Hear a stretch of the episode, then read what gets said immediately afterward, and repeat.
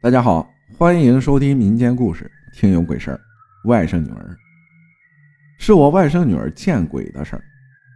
我妹夫幼年丧父，二十多岁和我妹妹谈恋爱时，母亲也去世了。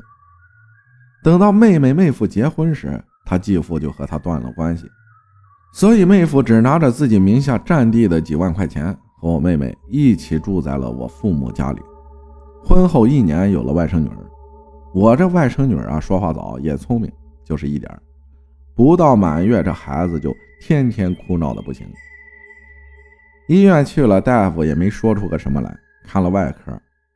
我们这里把看那方面的事儿叫看外科。说是外甥女儿二月二十九的生日，观音圣诞二月十九，佛缘重，天生就爱招些神神鬼鬼的。果然。这孩子真就跟着出马仙说的一样，一个月发烧一次，医院打两天吊瓶不管用，就看外科，烧点纸就好了。每月来这么一次，比女人每月来那啥都准时。到了清明、七月半、十月一，过年，更是提前半个月就闹病了。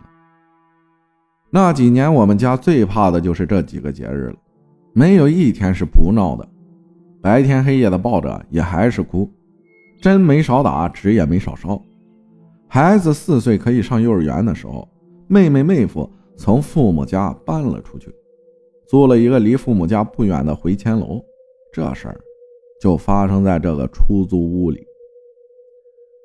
妹夫那时候是开出租车的，从父母家搬出来以后，为了多赚钱，车就收的比较晚，大概每天晚上。十点十一点才到家。妹妹胆子小，每天家里所有的灯都开着。为这孩子这些年的事儿，妹妹也信起了佛，家里请了一尊佛供着。这事儿是发生在冬天，冬天黑的早，再加上马上快过阴历十月一了。前面说了，每到这时候，孩子就爱招东西，怕妹夫回来晚带回什么东西来。妹妹就让妹夫每天早些回来。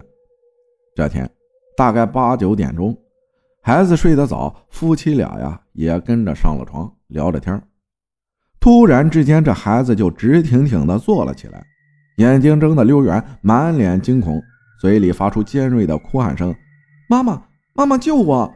爸爸救我！”这一下就把我胆小的妹妹吓傻了，动都不敢动。还是妹夫喊了他一声：“你快把孩子抱起来呀！”妹妹这才回神马上把孩子抱到了怀里。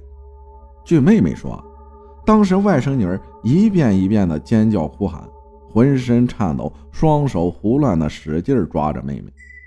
妹妹也吓得不轻，看这样子就知道孩子一定又是招不干净的东西了，把孩子给妹夫抱着。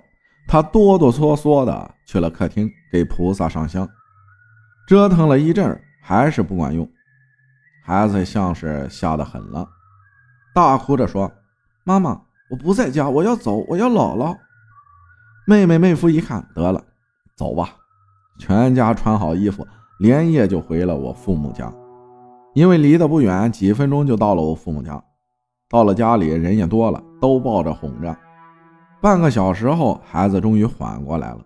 这时，我妈就问外甥女：“宝贝儿啊，你咋的了？看着啥了？”外甥女儿说话早，这时候跟她说什么已经很明白了。外甥女儿接下来的话把一家人都吓坏了。她说：“看到他家客厅里有一个人，卧室门是对着客厅的，长得跟幼儿园里的外教一样。”幼儿园雇佣了一个教外语的老师，是个黑人，全身都是黑色的，戴着一个黑色的口罩，用手把口罩往下拉下来一点，然后从嘴里伸出个手要抓他。第二天家里又像往常一样烧了点纸，妹妹一家就回了家。几天之后，爸爸在妹妹楼区遇到一老友，老友就住在妹妹后面一栋楼。那老友问爸爸：“你姑娘家怎么天天灯开的那么晚呀？”爸爸就说：“妹妹胆小。”听到爸爸这么说，那老友欲言又止的，就什么也没说。又过了几天，家里来了客人，都是关系好的同村人，家里就讲了孩子这事儿。其中一个人听了，诧异道：“你姑娘租的房子死过人，你们不知道吗？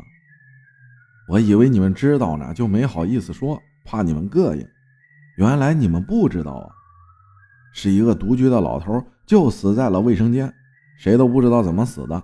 第二天发现的时候，人就没气儿了。”听到这话，可是给妹妹吓个半死，还有半年房租都不要了，立马又搬回了我父母家。后来，外甥女儿七八岁的时候发生的就越来越少了，我们逢年过节也不再提心吊胆了。感谢悠然分享的故事。都说孩子的眼睛太纯净了，没受过世俗的污染，这也也可能是这个原因吧。感谢大家的收听，我是阿浩，咱们下期再见。